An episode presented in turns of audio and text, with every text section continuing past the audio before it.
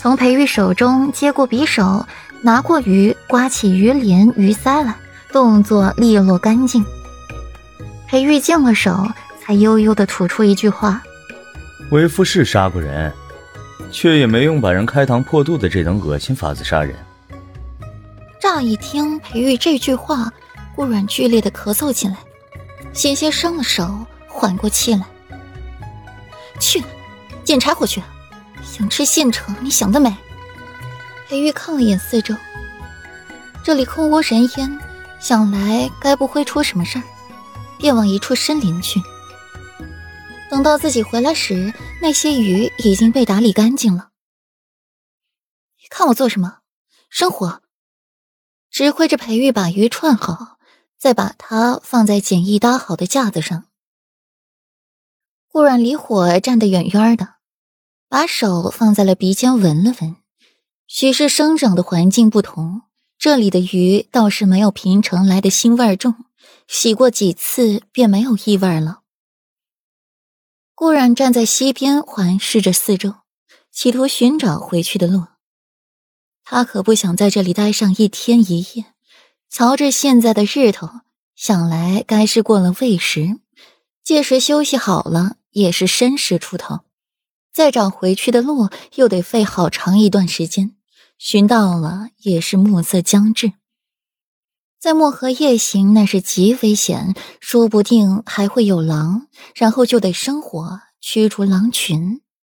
突然被人从身后抱住，心却莫名的安了。软软在想什么？裴玉深深的嫌弃顾软这个小蛮腰，抱他都不敢用力。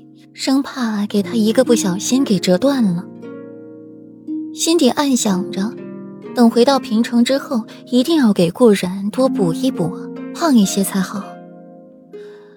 没想什么，我想回去，陌生的地方他害怕。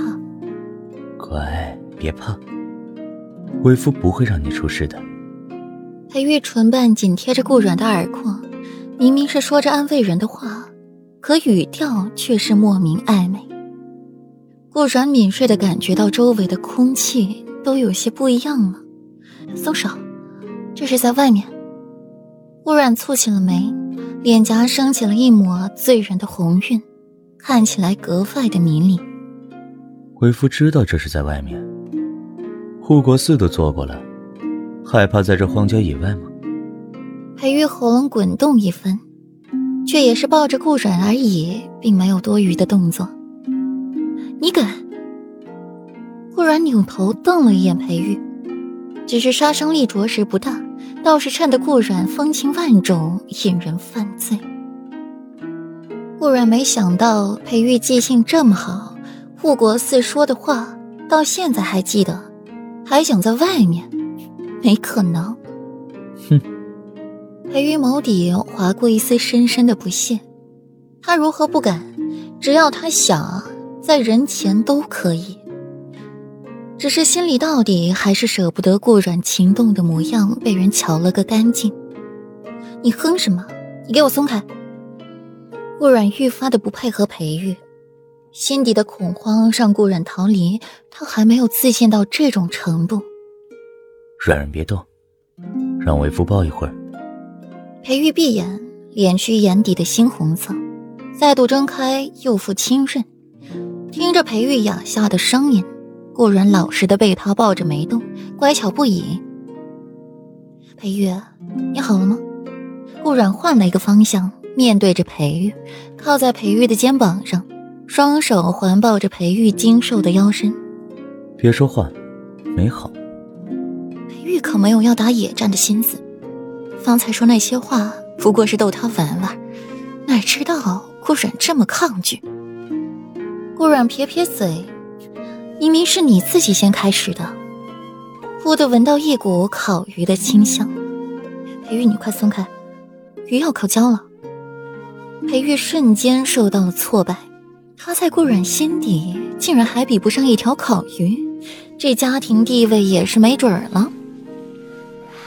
拽住顾然，在他唇瓣上狠狠地吻了一阵，才松开。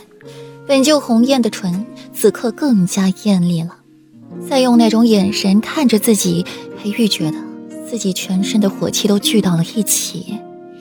看出裴玉心中所想，顾阮悠悠的吐出两个字，更让裴玉有种把顾阮就地正法的想法。